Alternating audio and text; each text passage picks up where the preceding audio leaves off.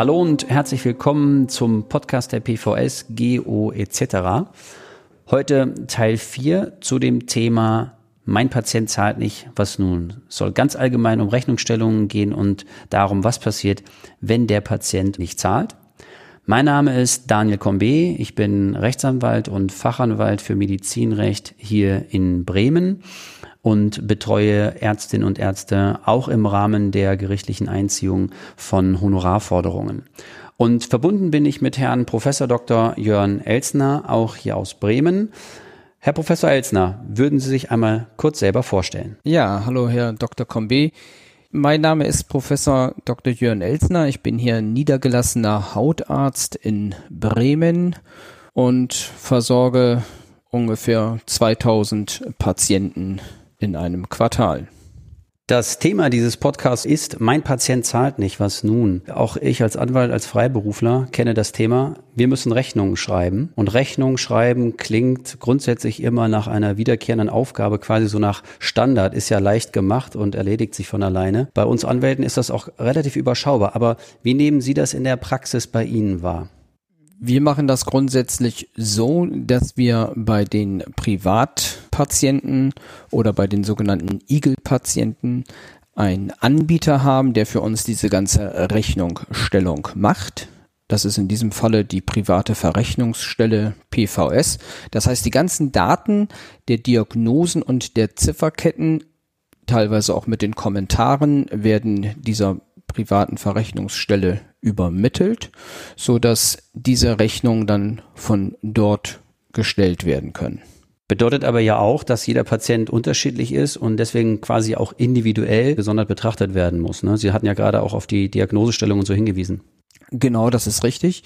Bei uns haben wir so einen sogenannten Automatismus, dass wir immer alle zwei Wochen automatisch diese Abrechnung durchstarten.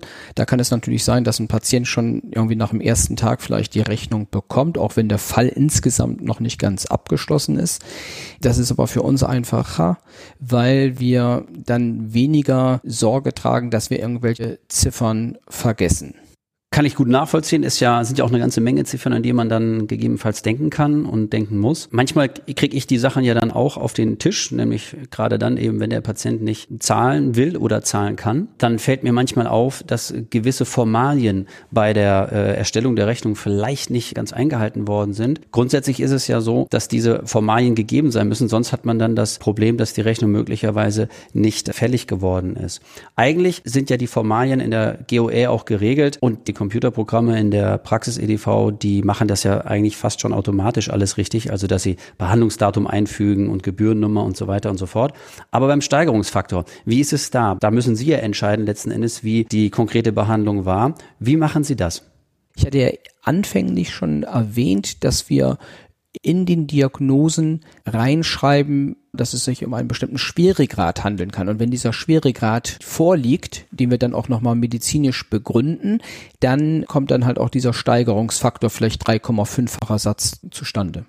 Mhm. Ganz wichtig fand ich gerade den Hinweis, den Sie gegeben haben, dass es eben medizinisch zu begründen ist. Alles, was über den 2,3-fachen Faktor hinausgeht, muss ja entsprechend in der Rechnung auch dann kurz, knapp, aber jedenfalls nachvollziehbar begründet sein. Warum war es zeitaufwendig? Warum war es besonders schwierig? Was mir manchmal auffällt, ist, wenn das nicht so professionell dann nachgehalten wird, dass man daran denken muss, auch den richtigen Adressaten äh, der Rechnung zu finden. Eigentlich ist es ja ganz einfach, wenn ich den volljährigen, geschäftsfähigen Patienten habe, ist der Patient selber ja der Adressat. Manchmal hat man ja aber auch minderjährige Patienten, 17-Jährige zum Beispiel, oder geschäftsunfähige Patienten, Demenzkranke oder Patienten, die aus anderen Gründen unter Betreuung stehen. Wie äh, stellen Sie da in Ihrer Praxis sicher, dass das auch dann der PVS äh, bekannt wird? Also alle Patienten, die noch nicht bei uns waren, bekommen ja immer das entsprechende Form- und Einwilligungsblatt, dass die Daten zur Übermittlung der PVS äh, ja,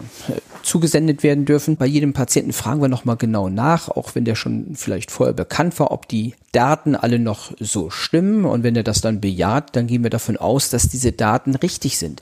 Jetzt haben wir natürlich in der Vergangenheit auch immer wieder Fälle, dass es sogenannte Fake-Patienten gab. Die haben dann einfach was eingetragen und da stimmte dann die Adresse nicht und wir konnten dann diese Adresse dann auch nicht äh, letztlich äh, ermitteln. Und da sind wir dann natürlich auch auf unseren Kosten sitzen geblieben.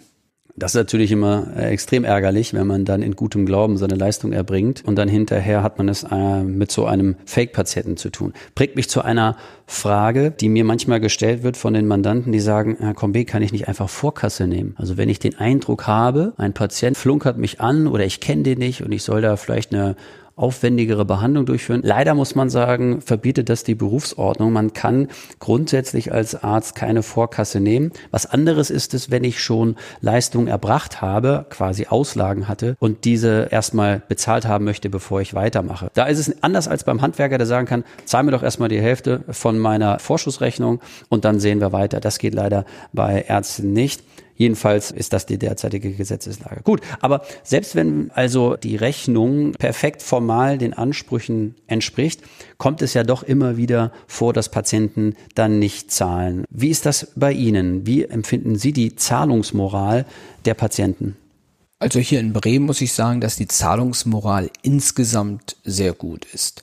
Wir haben natürlich immer wieder Patienten, wo wir das Geld nicht gleich bekommen. Das sehen wir dadurch, dass dann die PVS uns anschreibt und sagt, ja, ähm, hier haben wir schon die Erinnerung und dann halt die Mahnung. Die PVS arbeitet dann ja mit einer Anwaltskanzlei äh, zusammen, die dann ja das weitere Prozedere dann in die Wege leitet. Das heißt, ich selber sehe das eigentlich nicht. Und da bin ich dann eigentlich auch froh, dass ich diese private Verrechnungsstelle habe. Denn ähm, die überweisen uns das Geld eigentlich innerhalb von kurzer Zeit, nachdem wir unsere Abrechnungsdaten übertragen haben.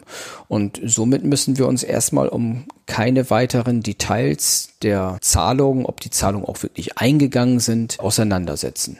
Was ich manchmal habe, vielleicht haben Sie das auch in Ihrer Praxis so kennengelernt, kommt selten vor, aber ab und an gibt's die. Die Patienten lassen sich die Rechnungen, die sie aus der Praxis erhalten haben, von dem Versicherer durchaus erstatten. Also da gibt es kein Veto seitens des Versicherers, leiten das Geld aber dann nicht weiter. Und das finde ich ehrlich gesagt dann schwierig, um nicht zu sagen äh, höchst ärgerlich, denn da wird ja etwas erstattet und eigentlich ist der Betrag ja gedacht, es weiterzuleiten an den behandelnden Arzt. Das geschieht aber nicht. Ja, da haben wir auch einige, Gott sei Dank nur sehr wenige Fälle, aber ich kann mich äh, gerade zur Anfangszeit erinnern, da hatten wir einen Privatpatienten für die Balneophototherapie, der ist immer regelmäßig äh, gekommen, der hat die Rechnung Rechnung auch eingereicht, hat das Geld mit Sicherheit auch bekommen, weil das ja auch eine Kassenleistung äh, ist, sowohl für den privaten als auch für den gesetzlichen Bereich. Und wir haben das Geld aber nachher leider nie gesehen. Und in diesem Falle wäre es vielleicht wirklich wichtig,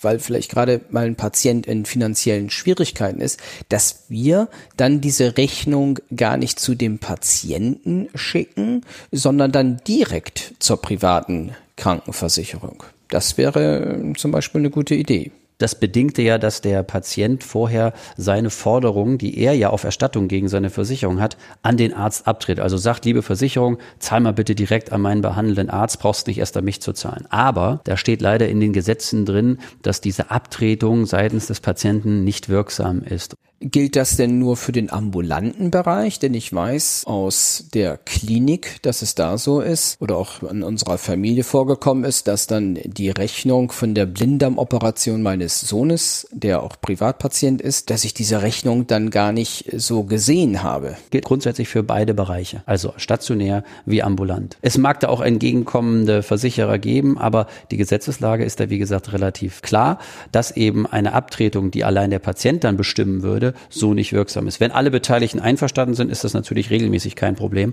Aber leider haben wir es ab und an mal so, dass dann eben das Geld auf dem Konto des Patienten versickert und nicht weitergereicht wird an den behandelnden Arzt. Und dann kriege ich die Frage gestellt, kann man da nicht Strafanzeige stellen? Wenn man es mal durchdringt und mal prüft, muss man oft sagen, ich rate oft davon ab, weil ich sage, das hat wenig Aussicht auf Erfolg. Auch wenn ich das natürlich äh, emotional absolut nachvollziehen kann. Aber man müsste dann dem Patienten nachweisen, dass er im Zeitpunkt der Behandlung schon den Vorsatz hatte, also quasi schon wusste, dass er sie nicht bezahlen wird oder sie nicht bezahlen will. Und das nachzuweisen ist sehr, sehr schwer. Wie ist es mit dem Fall, dass der Patient bei Ihnen schon war? Sie hatten ja gerade vorhin gesagt, ja, Laserbehandlungen, die sind ja mehrfach, das ist ja nicht mit einmal getan. Genau, wenn wir jetzt in der Zwischenzeit die Information bekommen haben, dass er die Rechnung nicht bezahlt hat, dann sprechen wir auch den Patienten mal an. Ja, wie sieht es denn aus? Sie haben ja jetzt hier schon diese Laserbehandlung oder diese Therapie bekommen. Haben Sie denn da die Gelder schon von Ihrer Versicherung erstattet bekommen? So beginnen wir in der Regel die Frage. Und dann sehen wir das ein oder andere Mal schon, dass der Patient so ein bisschen verunsichert ist und sagt, ah, hm, ja, äh, das läuft alles. Und äh, dann sprechen wir dann nochmal an, ja, bisher haben wir leider noch keine Eingänge bekommen. Dann wird in diesem Gespräch nochmal darauf hingewiesen, dass jetzt diese Behandlung kostenpflichtig ist und dass wir die erst dann wieder durchführen können, wenn wir halt auch unsere, äh, sag ich mal, Rechnung, äh, ja, wenn die Rechnungen beglichen sind. Haben Sie aber auch den Eindruck, dass die direkte Ansprache etwas bewirkt? Doch. Also ich kann mich auch an zwei Patienten erinnern, die haben zum Beispiel ihren Wohnsitz gar nicht immer ständig in Bremen. Die leben überwiegend in Spanien und äh, da war dann nämlich auch schon das Mahnverfahren eröffnet worden und dem Patienten war das sowas von unangenehm und sagte, ja, Herr Professor Elsner, ist doch alles gar kein Problem schicken Sie mir die Rechnung oder machen Sie die Rechnung gleich fertig. Man muss nicht immer nur gleich das Schlechte denken. Das wollte ich damit sagen. Das kann ich bestätigen. Wir haben hier eben auch festgestellt, und das äh, wollte ich auch den, den Zuhörerinnen und Zuhörern noch mitgeben, dann, dass die direkte Ansprache häufig sehr effektiv ist. Es gibt natürlich Patienten, die können die Rechnung nicht zahlen oder wollen sie nicht zahlen, aus welchen Gründen auch immer. Aber es gibt in der Tat auch Patienten, bei denen ja, es ist eine Verkettung unglücklicher Umstände. Das heißt, man kann dann durch die direkte Ansprache, und das halten wir hier auch nach, dass wir sagen, wir versuchen den direkt anzutelefonieren, mit ihm zu sprechen und zu fragen, was ist da los, warum, warum hast du bisher nicht gezahlt und jetzt müssen wir hier gerichtlich vorgehen. Und bei vielen Patienten tatsächlich kann sich das aufklären und dann funktioniert das. Aber vielleicht noch ein Thema, das ich mir noch aufgeschrieben hatte, das sind die besonderen Patienten. Also besonders meine ich insbesondere solche, die zum Beispiel unter Betreuung stehen. Äh, manchmal weiß man das ja gar nicht. Hatten Sie solche Fälle schon mal? Also daran kann ich mich jetzt nicht erinnern, dass einer, der unter der rechtlichen Betreuung ist, dass der ohne Begleitperson war. Mhm. Äh, haben Sie Glück gehabt, hätte ich jetzt fast gesagt. Kommt es doch häufiger vor. ja, häufiger vielleicht nicht, aber äh, es kommt ab und an vor. Und jedenfalls, da ist es tatsächlich so, Sie haben völlig recht, eigentlich sollten ja die betreuten Patienten mit einem Betreuer gemeinsam bei Ihnen in der Praxis erscheinen, damit sie das wissen. Aber es kommt eben auch vor, dass betreute Patienten alleine auftauchen beim Arzt und dann behandelt werden, in gutem Glauben, dass das ein geschäftsfähiger Patient ist. Und da muss man einfach wissen, dass das Gesetz die geschäftsunfähigen Patienten genau genauso wie die äh, minderjährigen Patienten maximal schützen möchte. Weil ich dann manchmal die Frage gestellt bekomme, ja, aber ich habe den doch astrein behandelt und das war doch auch alles wunderbar und dem geht's doch jetzt auch besser. Dann sage ich, ja, ist alles okay. Diese äh, Rechnung muss auch grundsätzlich bezahlt werden, wenn der Betreuer dem zustimmt. Er muss natürlich zustimmen, wenn diese Behandlung medizinisch initiiert war. Aber es gibt ja auch Behandlungen, Sie sprachen vorhin über Igelleistung. Da sagt man ja, diese Behandlungen sind nützlich, aber vielleicht nicht zwingend medizinisch initiiert. Und das sind dann so Bereiche, wo wir bei der Rechnungsstellung in der Praxis genau aufpassen müssen, dass wir schauen, dass wenn es ein Patient ist, der unter Betreuung steht, wir eben den Betreuer mit ins Boot holen müssen. Sonst kann es sein, dass man nicht umsonst behandelt hat, das wäre falsch, aber unentgeltlich. Ja, nee, das stimmt. Ich hätte jetzt sonst noch eine Art von Patienten, die fällt mir immer noch mal auf. Gerade jetzt äh, bei der Lasertherapie kommt ein Patient, möchte sich was weglasern. Und wir haben Laser, das funktioniert wirklich 100 Prozent. Man sieht wirklich nach sechs bis acht Wochen nicht mehr, wo man was gelasert hat. Jetzt behauptet der Patient aber nach einer gewissen Zeit, ja, da wäre ja immer noch was zu sehen. Ich gucke mir das behandelte Gesichtsfeld an, selbst mit der Lupe. Ich sehe nichts, dokumentiere auch, es nichts mehr zu sehen. Trotzdem ist der Patient mit seiner Leistung nicht zufrieden. Und da machen wir es dann halt manchmal so, dass wir dann dem Patienten nachkommen und dann sagen, ja, okay, passen Sie auf, dann bezahlen Sie jetzt Ihre Rechnung halt äh, für das Nachlasern oder für eine Nachkorrektur nicht. Oder wir sagen dann auch, okay, dann wenn Sie jetzt so unzufrieden waren, dann brauchen Sie gar nichts zu bezahlen. Was würden Sie da raten? Auf die äh, Vergütung der Leistung zu verzichten ist problematisch. Denn grundsätzlich sind sie von Gesetzes wegen verpflichtet, für ihre Leistungen auch eine angemessene Vergütung zu verlangen. Das heißt, sie dürfen gar nicht ohne weiteres sagen, ich mache das jetzt mal umsonst. Nichtsdestotrotz ist es natürlich nachvollziehbar, wenn man auch das Arzt-Patienten-Verhältnis schonen will und da keinen Missmut aufkommen lassen will, dass man sagt, okay, wenn du da noch nicht zufrieden bist, dann äh, gehen wir der Sache nochmal nach. Es gibt keinen Anspruch des Patienten auf einen Erfolg. Ich würde deswegen auch immer etwas vorsichtiger bei der Schilderung gegenüber den Patienten sein, wie es hinterher aussehen könnte. Es gibt Rechtsprechung, die sagen das sehr ap äh, apodiktisch. Die sagen, man kann gar keinen hundertprozentigen Erfolg garantieren. Ich würde da quasi nicht von vornherein auf die Vergütung der Behandlung verzichten, sondern würde versuchen, den Patienten zu überzeugen und in ihm dieses Bewusstsein zu wecken, dass das, was er will, auch nach hundertmal Lasern nicht erreicht werden kann, weil möglicherweise ein Rest bleibt, den man noch sehen kann. Vielleicht können wir zusammenfassen, was wir herausgearbeitet haben, was äh, in der Praxis die Kolleginnen und Kollegen berücksichtigen sollten, wenn es um die Privatrechnung geht. Also einmal haben wir, glaube ich, herausgearbeitet, dass es präventive Maßnahmen gibt, dass man schon vielleicht bei einem Patienten, den man kannte oder kennt, der schon bei ihm war und der nicht gezahlt hat, dass man den persönlich anspricht und sagt, du, pass mal auf, da sind noch ein paar Euro offen. Und dass es sicherlich auch Sinn macht, ein Forderungs-, ein professionelles Forderungsmanagement vorzuhalten. Da gibt's ja mittlerweile die hochspezialisierten Fachkräfte, die nichts anderes machen machen, als eben das Forderungsmanagement zu führen oder ob man es auslagert, weil es ja eben doch sehr zeitintensiv und aufwendig ist und dass es eben wichtig ist, auch im Vorhinein auf Stolperfallen, rechtliche Stolperfallen zu achten. Wir hatten über Minderjährige gesprochen, dass man nicht aus Versehen die Rechnung an den Minderjährigen adressiert. Ich glaube, wenn man diese Aspekte weiß und dafür sensibilisiert ist, dann kann man 90 Prozent der Fehler oder der Stolperfallen vermeiden. Und damit ist es, finde ich, auch ein gutes Schlusswort. Und ich, Professor Elster, danke Ihnen ganz herzlich für das Gespräch und wünsche Ihnen alles Gute. Danke sehr. Bis bald. Bis dahin. Tschüss. Tschüss.